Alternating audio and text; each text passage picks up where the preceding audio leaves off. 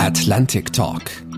Sicherheits- und außenpolitische Analysen, Strategien und diplomatische Optionen. Ein Podcast der Deutschen Atlantischen Gesellschaft. Ich begrüße Sie herzlich zu unserem heutigen Atlantic Talk. Ich bin Oliver Weiland, Ihr Moderator in dieser Folge Nummer 8. Allein schon die Namen auszusprechen führt einen mitten rein in den Konflikt. Israel, Palästina. Ist es eine Region, ein Land oder zwei? Israel ist zweifellos ein Staat. Palästina wurde 1988 von der palästinensischen Befreiungsorganisation PLO zum ersten Mal zu einem Staat erklärt. Von Deutschland bis heute nicht anerkannt, gibt es aus deutscher Sicht formal auch keine israelische Besatzung eines palästinensischen Staates. Für die erste Juliwoche diesen Jahres hat der israelische Ministerpräsident Benjamin Netanyahu angekündigt, 30 Prozent der von Israel seit 1967 kontrollierten Westbank zu israelischem Staatsgebiet zu erklären. Will er langfristig einen Staat Israel oder doch eine Zwei-Staaten-Lösung? Deutschland, die EU und die UNO drängen seit Jahrzehnten auf eine solche Lösung, nur gelöst haben diese Lösungen bisher nichts. Gemeinsam mit unserem heutigen Gast möchte ich auch über Alternativen sprechen, die aus der Mitte der israelischen und der palästinensischen Gesellschaft heraus entstanden sind und die einen dauerhaften Frieden vielleicht wahrscheinlicher machen können. Ich begrüße dazu die Grünen-Politikerin Kerstin Müller. Hallo. Sie ist Senior Associate Fellow der Deutschen Gesellschaft für Auswärtige Politik und hat in der aktuellen Ausgabe der Zeitschrift für internationale Politik zu einer Neuausrichtung der Nahostpolitik aufgerufen. Von 2013 bis 18 hat Kerstin Müller das Israel-Büro der Heinrich-Böll-Stiftung in Tel Aviv geleitet und in dieser Funktion mit vielen politischen, aber auch zivilgesellschaftlichen Vertreterinnen und Vertretern auf israelischer wie palästinensischer Seite gesprochen. Bleibt zu sagen, dass die ehemalige Fraktionsvorsitzende von Bündnis 90 Grünen vier Jahre Staatsministerin im Auswärtigen Amt war und insgesamt 19 Jahre als Bundestagsmitglied tätig gewesen ist. Herzlich willkommen, Kerstin Müller, zum heutigen Atlantic Talk. Hallo, Herr Weiland. Ich freue mich sehr, dass wir uns heute zum Gespräch treffen. Das wird, glaube ich, eine interessante Debatte. Wir sprechen über diesen kleinen, ewig umkämpften, immer brodelnden Mittelmeerlandstrich mit seinen Grenzen zu Ägypten, Jordanien, Syrien und dem Libanon. Frau Müller, was denken Sie, wird Ministerpräsident Netanyahu seine Ankündigung wahrmachen und Anfang Juli 30 Prozent der Westbank als Teil Israels deklarieren, also die Souveränität des Staates Israels ausweiten, wie manche sagen, oder eben, wie andere sagen, ein Drittel der Westbank annektieren? Ähm, also obwohl es sehr viel Aufregung jetzt über diese Annexionspläne gibt, bin ich nach wie vor skeptisch. Netanyahu selbst äh, hätte ja schon seit Jahren mit seiner Rechtskoalition, also seinen vorangegangenen Rechtskoalition, weite Teile annektieren können. Er hat das nicht gemacht. Er ist nämlich ein, eigentlich ein Gegner der Annexion. Er sieht, glaube ich, vor allen Dingen die Risiken, die darin liegen für Israel und ist ein Meister des Status quo, also Wahrung des äh, Status quo. Israel lebt ja ganz gut mit dem Status quo. Äh, sie haben die Checkpoints, ein Checkpoint-System, äh, das aus ihrer Sicht relativ gut funktioniert und sie bauen eben die Mauer und nebenbei lässt man dann eben de facto äh, die Siedlungen sozusagen wachsen. Und äh, de facto, zwar nicht die jure, aber de facto gehören sie ja schon zu Israel. Also warum eigentlich etwas ändern? Und es hat sich sehr viel Opposition gegen diese Pläne auch aus dem eigenen Lager, zum Beispiel von den Siedlern, äh, hier formiert. Und deshalb ist das ein sehr risikoreicher Schritt. Ich bin sehr skeptisch, ob es am Ende im Höchstfall nicht nur auf eine symbolische Maßnahme hinauslaufen wird. Ja, Sie kritisieren die bisherigen Versuche der Zwei-Staaten-Lösung und die zahlreichen Vorschläge, die es in den letzten Jahrzehnten dazu gegeben hat, sehr grundsätzlich. Vielleicht beschreiben Sie nochmal, was ist mit dem Begriff Zwei-Staaten-Lösung eigentlich gemeint? Die Zwei-Staaten-Lösung oder Zwei-Staaten-Regelung ist im Grunde genommen das Konzept, auf das sich die äh, Konfliktparteien in Oslo verständigt hatten und dass inzwischen die internationale Gemeinschaft durch viele Beschlüsse der Vereinten Nationen, durch Beschlüsse der Europäischen Union und so weiter ähm, ja beschlossen hat, auf das man sich bezieht, um eine Lösung für den Konflikt äh, zu finden. Das Problem ist, dass man seit äh, mehr als 40 Jahren, also Post-Oslo im Grunde genommen, sich nicht näher gekommen ist. Äh, es hat ja erst äh, sagen Erklärung der äh, besetzten Gebiete, das sind ja dann sogenannte A-Gebiete, die inzwischen in palästinensischer Souveränität sind Es hat Wahlen gegeben, das ist aber auch schon eine Weile her in den palästinensischen Gebieten. Aber man ist nicht mehr vorangekommen in einer tatsächlichen Teilung des Landes und der Anerkennung eines palästinensischen Staates.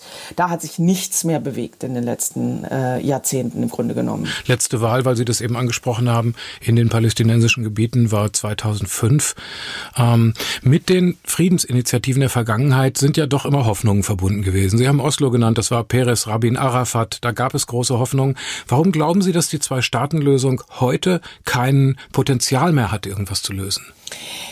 Weil aus meiner Sicht die wichtigsten politischen Bedingungen für eine sozusagen Final Status äh, Lösung, wie man immer gesagt hat, finale Statuslösung, weil die nicht mehr gegeben sind. Was sind die wichtigsten Bedingungen? Die erste ist aus meiner Sicht, was wollen eigentlich die beiden Konfliktparteien? Und da muss man resümieren, äh, beiden Konfliktparteien fehlt inzwischen eigentlich der politische Wille, auf der israelischen Seite, ich sagte es gerade schon, Netanyahu ist ein Meister des Status quo. Man will eigentlich weder in Richtung zwei Staaten gehen, noch will man in Richtung Annexion gehen. Man äh, besiedelt das Land, äh, was man besetzt hält, sozusagen Schritt für Schritt. Aber offiziell will man sich hier äh, nicht bewegen. Da ist mit den rechtsnationalen Bewegungen und jetzt auch mit der großen Koalition äh, Kachol Lavan, die sich gegründet hat, ist nicht erkennbar, dass irgendeine Partei auf der israelischen Seite die politische Kraft hat, sozusagen mehr als 100.000, 120.000 Siedler sozusagen zurückzuholen nach Israel und äh, diese Gebiete dann den Palästinensern zu geben. Auf der palästinensischen Seite muss man allerdings auch sehen, dass die sich mit dem Status quo ja eigentlich eingerichtet haben. Jede Veränderung, zum Beispiel Neuwahlen, erst recht eine Vereinbarung mit den Israelis, würde für die jetzig an der Macht befindlichen ja den völligen Machtverlust bedeuten. Dann werden die Karten neu gemischt, das steht fest. Und deshalb glaube ich, dass äh, sowohl die Fatah, erst recht die Hamas, die ja gegen die Zwei-Staaten-Lösung ist, die ja nach ihrem Programm immer noch Israel vernichten will. Also, dass man im Grunde genommen auf der palästinensischen Seite auch nicht mehr wirklich die Akteure hat, die jetzt für eine Zwei-Staaten-Lösung arbeitet. Und die gesellschaftlichen Mehrheiten, um jetzt mal auf Umfragen äh, zu gehen, die auf beiden Seiten ja regelmäßig gemacht haben, da war es bis vor kurzem eigentlich noch so, dass auf beiden Seiten es eine, wenn noch knappe, aber doch Mehrheit für eine Zwei-Staaten-Lösung gibt. Und die schwindet. Die schwindet einfach immer mehr. Und zwar vor allen Dingen, weil die Menschen genau das nicht mehr glauben, dass die Akteure auf beiden Seiten die politische Kraft haben, hier eine Zwei-Staaten-Lösung umzusetzen und Schritte zu machen. Facts on the ground mit den Siedlungen. Sie sagen, beide wollen Status quo, aber weil Sie die Hamas erwähnt haben, äh, ich meine, da fliegen ja ständig Raketen. Das äh, ist ja schwer vorstellbar, dass man sagt, die wollen, dass alles so bleibt, aber machen einen äh, nicht zu gewinnenden Dauerkrieg auf Raten. Nein, die, die Hamas wollen natürlich nicht den Status quo, aber die wollen ja das Gegenteil. Die wollen ja auch keine zwei Staaten. Das, das meinte ich damit. Ja. Aber natürlich, die, so wie die Hamas agiert, sagt sie ja, das ganze Land ist unser. Ja. ja genauso wie die Siedler oder die Rechte auf der israelischen Seite sagen, das ganze Land ist unser. Und beide Seiten argumentieren ja an der Stelle auch religiös, wo dann die Politik im Grunde eigentlich gar keinen Zugriff mehr hat. Ja. Das führt dazu, dass, dass ein weiterer Punkt inzwischen nicht mehr vorhanden ist, nämlich die Unterstützung der arabischen Welt. Auf die können die Palästinenser im Grunde nicht mehr setzen. Wieso nicht? Inwiefern? Also bisher war die Unterstützung der arabischen Welt für die Durchsetzung der palästinensischen Frage und der Errichtung eines palästinensischen Staates immer auch eine sine qua non. Und die saudi-arabische Friedensinitiative von 2000 war eben bis vor kurzem auch wichtiger internationaler Bezugspunkt, nicht? Die beinhaltet, dass die arabische Welt Israel den Frieden angeboten hat für den Fall, dass es eben zu den zwei Staaten kommt. So, äh, jetzt bei der Präsentation des Trump-Plans muss man schauen, wie hat sich die arabische Welt verhalten verhalten. Saudi-Arabien, der wichtigste Player, war der einzige Staat, der vorab äh, eingebunden war in das Konzept. Man muss sagen, wahrscheinlich eingekauft war. Ja, die Trump-Regierung hat ja hier ganz klar das Bündnis mit der sunnitischen Welt gegen den Iran, gegen die schiitische Welt äh, gesucht und dabei offensichtlich auch ähm, sagen die palästinensische Frage verdielt. Ja, Jordanien und. Gibt's da gibt gibt's da, wenn ich da so zwischengrätschen darf, einen Beleg für? Naja, die haben äh, positiv den Trump-Plan begrüßt. Sie haben den Trump-Plan begrüßt. Sie haben sich nicht dagegen gestellt. Sie, sie wenden sich auch jetzt nicht groß gegen die Annexion. Haben Sie irgendwas von denen gehört? Ich habe nichts gehört. Und der saudische Kronprinz äh, hat gesagt, die Palästinenser sollen mal zusehen, dass sie da ihre Probleme lösen. Nicht, also man hat nicht offiziell die Friedensinitiative von 2000 beerdigt, aber das wird, glaube ich, nicht bezweifelt, dass eben die Trump-Regierung mit der sunnitischen Welt ein Bündnis geschlossen hat und im Vordergrund stand eben der gemeinsame Feind Iran. Ähm, Jordanien und Ägypten sind wichtig. Deren Reaktion auf den Trump-Plan war sogar verhalten äh, positiv. Bahrain, Oman und die VAE, Vereinigten Arabischen Emirate, haben sogar an der Präsentation im Weißen Haus teilgenommen. Am Ende in der UN, wo es zu der Debatte kam, gab es nur noch Tunesien, ja, die an der Seite äh, Palästina standen. Wer ist Tunesien? Ja, also äh, in allen Ehren, aber das, das nutzt da den Palästinensern nicht viel. Im Allgemeinen würde man ja sagen, da wo die Staatengemeinschaft relativ einig ist, also wenn da Zustimmung kommt, äh, ist das ein Zeichen dafür, dass der Plan nicht so schlecht ist. Äh, ja, aber Sie meinen den Trump-Plan jetzt. Ja. Der Trump-Regierung war es im Vorfeld wohl offensichtlich nur gelungen, sagen die sunnitische arabische Welt quasi ruhig zu halten. Die einzigen, die dagegen aufgestanden sind, waren die Iraner. Lassen Sie uns noch mal ins Land kommen mit dem nächsten Schritt. Es ist immer die Rede von 400.000 Israelis in dem Bereich der Westbank und dann halt Jerusalem nochmal 250.000. Die lassen sich natürlich nicht einfach umsiedeln, 650.000 Menschen. Ähm, ja, also niemand, niemand auch in der Zwei-Staaten-Lösung ist jemals davon ausgegangen, dass man äh, 500 oder 600.000 Siedler umsiedelt oder Siedlungen räumt, sondern man spricht höchstens von 120, vielleicht 150.000. So, das ist Konsens, internationaler Konsens. Aber mein Einwand gerade Ostjerusalem, weil Sie das gerade mitzählten, Ostjerusalem ist ja bereits annektiert. Das ist ja nicht nur besetzt, sondern annektiert das ist zum Beispiel ein Punkt, der hier viel zu wenig Beachtung findet. Die Verhandlungen, etwa die Clinton-Verhandlungen, sind an der Jerusalem-Frage gescheitert, nicht an der Gebietsaufteilung. Da war man sich eigentlich schon relativ nah. Auch Olmert hat ja relativ viele angeboten, auch der, mhm. den Palästinensern.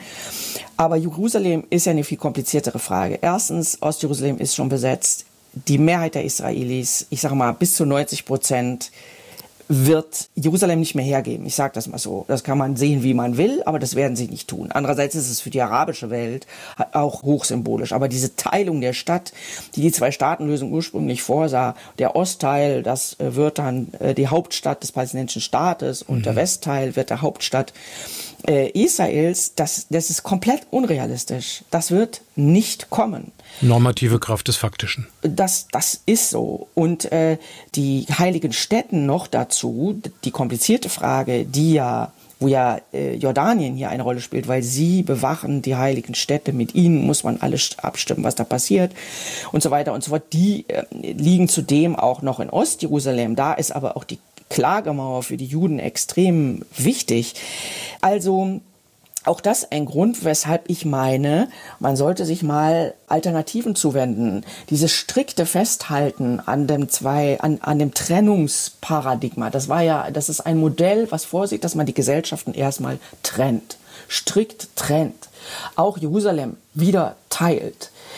Das hat sich leider, muss man sagen, also ich bin kein Befürworter davon, aber wenn man mal nüchtern analysiert, wird das immer unrealistischer. Sie haben jetzt mehrere Gründe genannt, Frau Müller, warum die Zwei-Staaten-Lösung aus Ihrer Sicht nicht funktionieren kann. Unrealistisch ist, wie Sie gesagt haben. Der fehlende politische Wille auf beiden Seiten, die schwindende Solidarität der arabischen Staaten mit den Palästinensern und dann eben die Realität der Stadt Jerusalem, die sie in diesem trennenden Sinn für faktisch unteilbar halten. Jerusalem ist sozusagen the big fact on the ground. Nun hat US-Präsident Trump seinen Plan ja gerade explizit realistische Zwei-Staaten-Lösung genannt. Welche Rolle können die USA als klassische Vermittler im Moment in dem Konflikt eigentlich spielen? Die USA fallen als ehrlicher Vermittler im Konflikt aus. Noch nie wurde ein so einseitiges Papier vorgelegt. Es kommt zwar daher als realistische Zwei-Staaten-Lösung, aber de facto zementieren diese Vorstellungen die Ein-Staaten-Realität. Also zum einen der Flickenteppich aus Siedlungen wird einfach festgeschrieben. Selbst Outposts sollen bestehen bleiben und durch ein kompliziertes Tunnelsystem und Straßensystem miteinander verbunden werden. Zweitens den Freifahrtschein für Annexionen. Da wurde sogar jetzt schon ein Komitee gegründet. Das ist ja der Hintergrund äh, für die Annexionsdebatte jetzt in Israel der ist hier im Grunde schwarz auf weiß im Plan enthalten. Äh, die Amerikaner waren ja bisher doch zumindest von dem Versuch gekennzeichnet, ausgleichend zu wirken. Genau, aber das versucht dieser Plan jetzt eben gar nicht mehr. Also wenn man ihn liest, dann greift er zwar beide Narrative auf. Und er greift alle Fragen auf. Aber er löst dieses Narrativ immer zugunsten der israelischen Rechten oder man könnte auch sagen, dieser Plan ist geschrieben für die eigene Rechte in den USA, für die Evangelikalen, denen Trump das Wahlversprechen gegeben hat, hier in ihrem Sinne Schritte zu befürworten und zu forcieren. Das ist das Problem. Deshalb haben die Amerikaner ihre Vermittlungsrolle verloren, weil am Ende in, in dem Konzept im Grunde genommen gar kein Verständnis mehr gezeigt wird für das palästinensische äh, Narrativ selbst, für Kompromisslinien, die ja die palästinensische Seite auch schon mal gegangen war in vorangegangenen äh, Verhandlungen. Und deshalb ist eben die Frage, welche äh, Konzepte gibt es? was für Konzepte? Und muss man sich nicht, statt jetzt immer weiter ein Konzept zu reiten und wie eine Monstranz vor sich herzutragen, das vielleicht schon tot ist, das von der Realität überholt ist, muss man sich da jetzt nicht mal Alternativen zuwenden?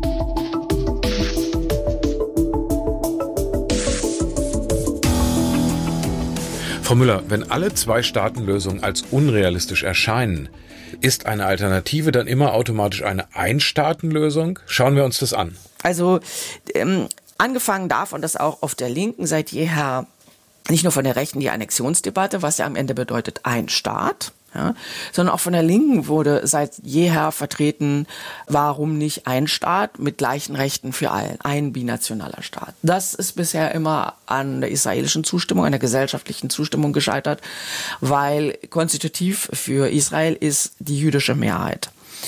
Aber andererseits muss man sehen, gerade jetzt, wo die Annexionsdebatte so einen Schub bekommt, Annexion bedeutet natürlich nichts anderes.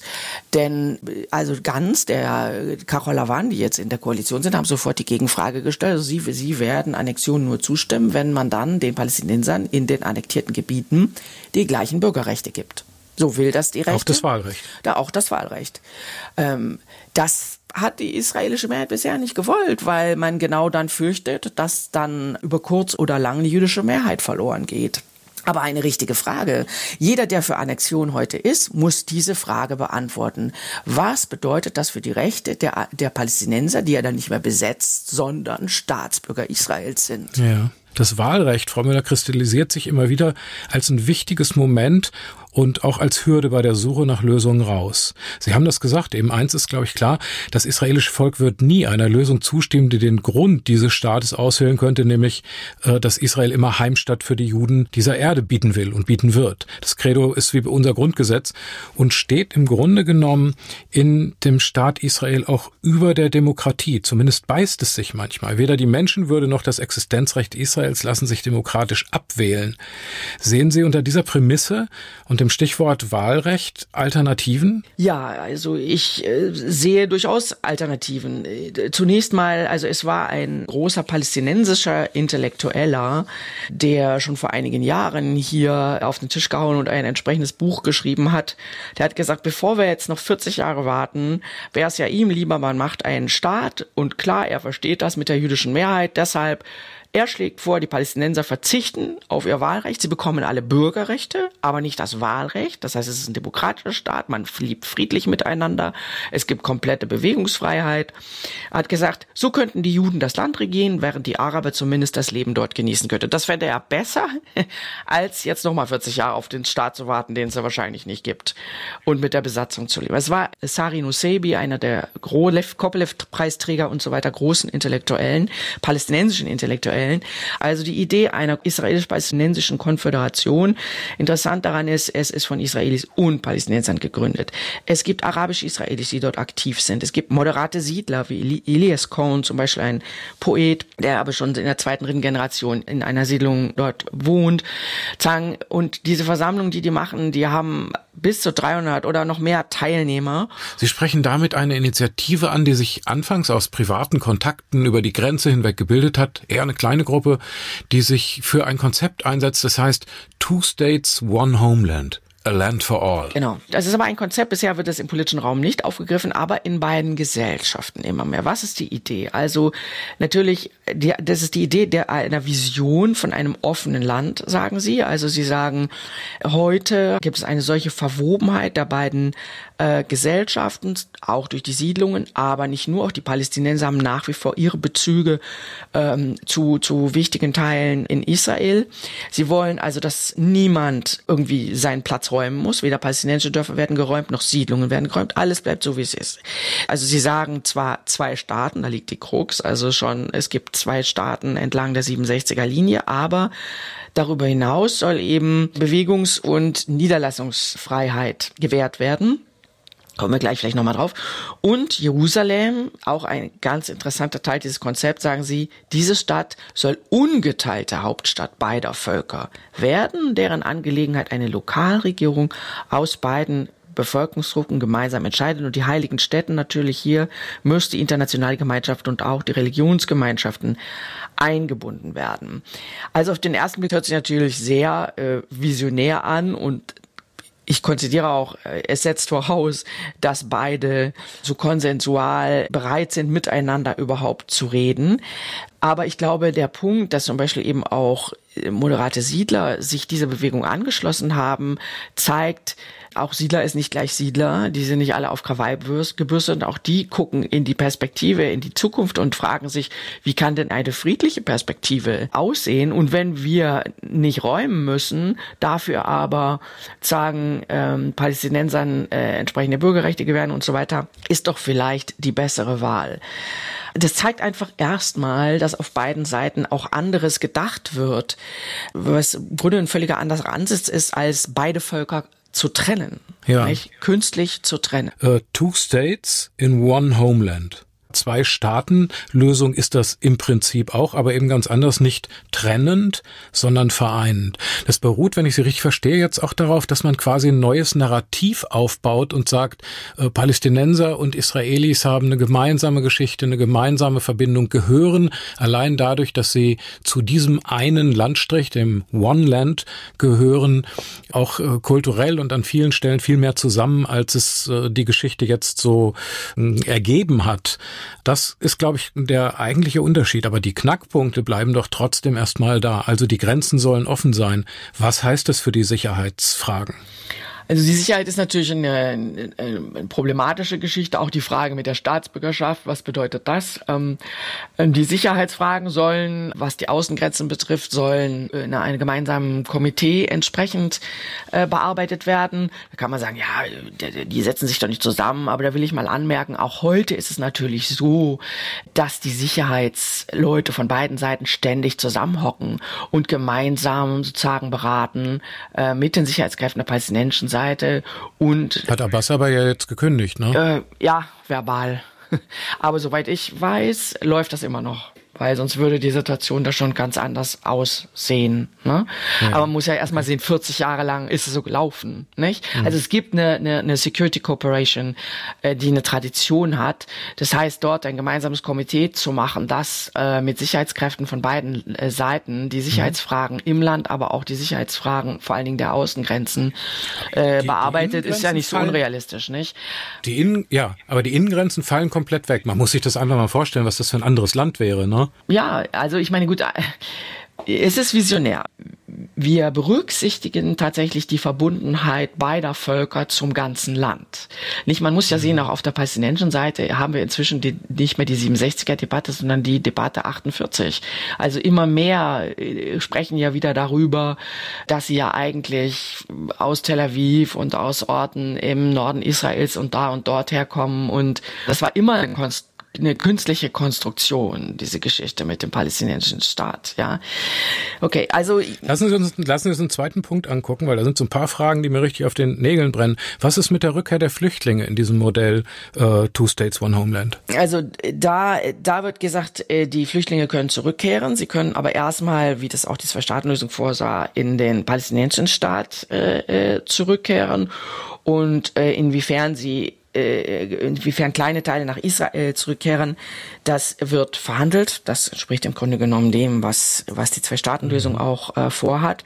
Interessant ist sozusagen, wenn jetzt die Siedler in Palästina bleiben, ähm, was, was bedeutet das denn für das Wahlrecht? Gehören die jetzt zum palästinensischen Staat oder gehören die jetzt zum israelischen Staat? Ja, äh, müsst, müssten die in Ramallah ihren Pass beantragen sozusagen.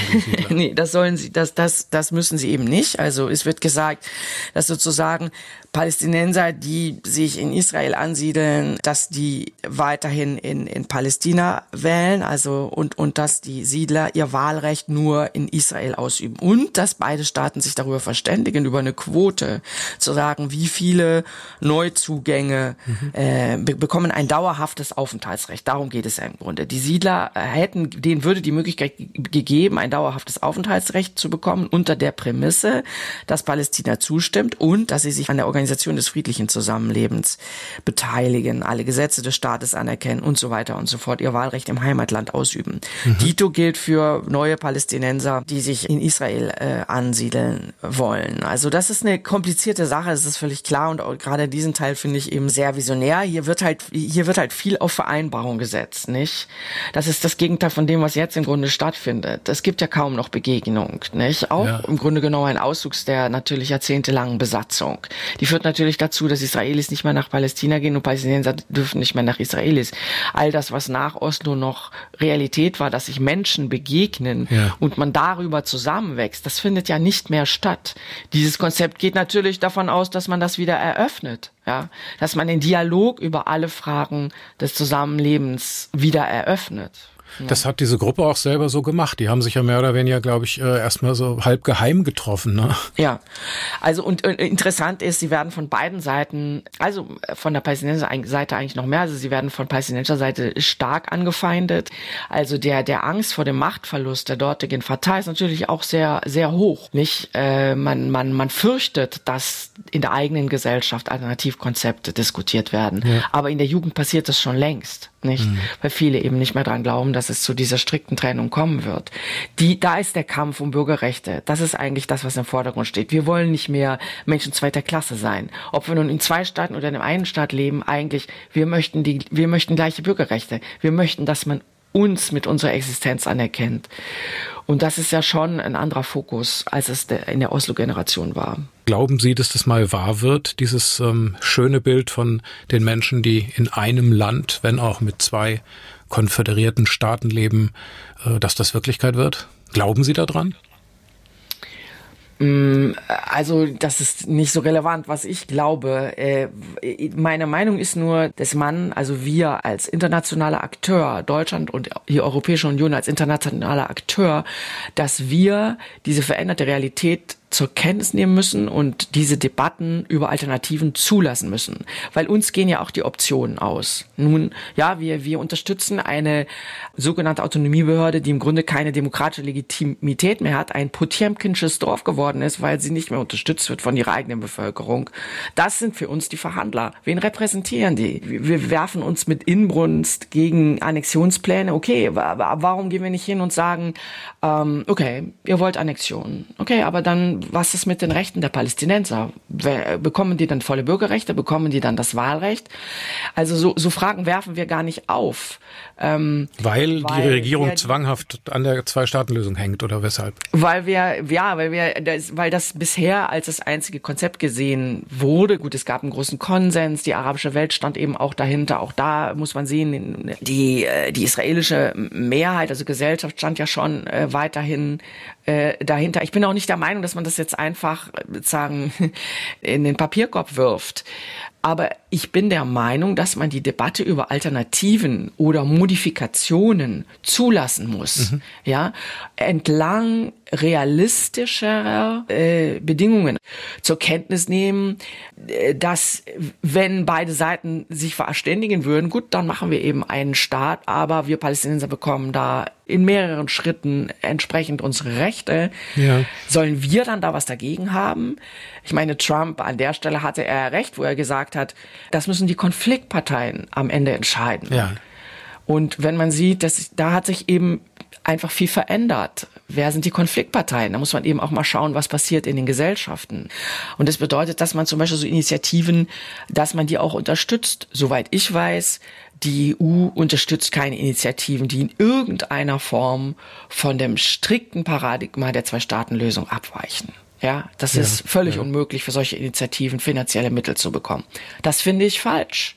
Und ich finde, denen sollte man sich öffnen und wirklich auch mal darüber nachdenken, ob diese Vision dieser strikten Trennung und Teilung des Landes, die ein großer Einschnitt wäre für beide Gesellschaften, für beide Gesellschaften, wer das denn in der Zukunft politisch handeln soll. Wer, wo ist die politische Kraft, wo sind die politischen Kräfte auf beiden Seiten, die in der Lage wären, das durchzusetzen? Das kann ich nicht erkennen. Das, die, die sehe ich nicht. Und solange man die nicht sieht, dann muss man meines Erachtens schauen, wo sind andere politische Kräfte, die interessant sind und die etwas bewegen wollen. Aber nochmal, wenn ich jetzt mir überlege, ich säße in so einer Initiative und würde das alles gerne voranbringen, dass die Leute das hören, dass das Resonanz findet und dass das auch politisch wahrgenommen wird, welche Unterstützung bräuchten solche Bewegungen wie Two States, One Homeland von Deutschland oder auch von der Europäischen Union?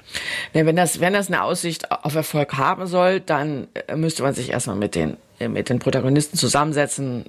Ich weiß nicht, ob sie, ob sie die Unterstützung hier äh, wollen, aber ich kann mir das gut vorstellen. Und wa wahrscheinlich wäre es hier zum Beispiel wichtig, dass man da auch mal stärker ins Detail geht, nicht? Also die Sicherheitsfragen. Wie können die in so einem Konzept angegangen werden. Nicht, da reicht ja nicht so sagen, wir machen ein gemeinsames Komitee, sondern da muss man mit Sicherheitsexperten entsprechend in die Tiefe gehen, ja, oder die Frage dieser Staatsbürgerschaft wie kann so etwas wirklich aussehen und kann das gehen, dass alle Siedlungen bleiben und was bedeutet das dann und so. Ähm, so, also da in diese Richtung müssen natürlich also auf der einen Seite diese Konzepte vertieft werden. Andererseits muss man da vielleicht dann auch mal die Scheu verlieren, mh, dass man dann eben auch Veranstaltungen unterstützt, an denen sogar Siedler teilnehmen, die da zusammensitzen mit arabischen Israelis und Palästinensern und äh, gemeinsam nach neuen Wegen suchen. Warum ist so etwas nicht unterstützenswert aus Sicht der Europäischen Union? Ja, da ist es doch wichtiger, dass wir klar sagen, solange sich die Debatte an unseren Werten orientiert, es geht um Demokratie, die Bürgerrechte müssen gewahrt werden, die Minderheitenrechte müssen gewahrt werden und so weiter. Also wir müssen sozusagen Standards entwickeln, wo wir sagen, okay, solange Modelle darauf hinauslaufen, können sie auch die Unterstützung der Europäischen Union erhalten, nicht? Das würde aber zu einer anderen Diskussion im Grunde führen, als wir sie heute haben. Also, dass man hier sich öffnet, das wäre meine, meine Forderung. Danke. Ja. Kerstin Müller für ihr Plädoyer, die Sackgassen trennender Zwei-Staaten-Lösung zu verlassen und nach alternativen Lösungen zu suchen. Für und vor allem auch mit den Menschen in Israel und Palästina, Palästina und Israel. Bitteschön. Vielen Dank, Herr Weiland, für das Gespräch und ich hoffe, dass die Zukunft neue Diskussionen bringt. In der nächsten Folge des Atlantic Talk wird Robin Hering unser Gast sein. Er ist wissenschaftlicher Mitarbeiter an der Professur für internationale Politik der Universität Passau. Sein Thema sind Schutzzonen. Das Thema ist vielleicht nicht so auf Anhieb geläufig, aber da, wo es Massenverbrechen wie Genozide, ethnische Säuberung und Verbrechen gegen die Menschheit gibt, da flammt sie immer wieder auf. Die Frage, ob und wie denn zumindest ein wenig Schutz für Zivilisten in bewaffneten Konflikten zu schaffen wäre. Dieser Frage geht Robin Hering derzeit in seiner Promotionsarbeit nach. Zu hören ist die Folge 9, wie alle Atlantic Talks, auf der Seite der Deutsch-Atlantischen Gesellschaft, bei Spotify und als Apple Podcast. Das nächste Mal dann am 9. Juli. Denn auch wir machen in den Sommermonaten etwas langsamer. Im Juli und August erscheint der Atlantic Talk im 14-tägigen Rhythmus. Bis dahin wünsche ich Ihnen herzlich, bleiben Sie gesund, kreativ, heiter und bleiben Sie sicher. Wäre schön, wenn Sie wieder dabei sind, sagt Ihr Atlantic Talk Moderator Oliver Weiland. Atlantic Talk. Sicherheits- und außenpolitische Analysen, Strategien und diplomatische Optionen. Ein Podcast der Deutschen Atlantischen Gesellschaft.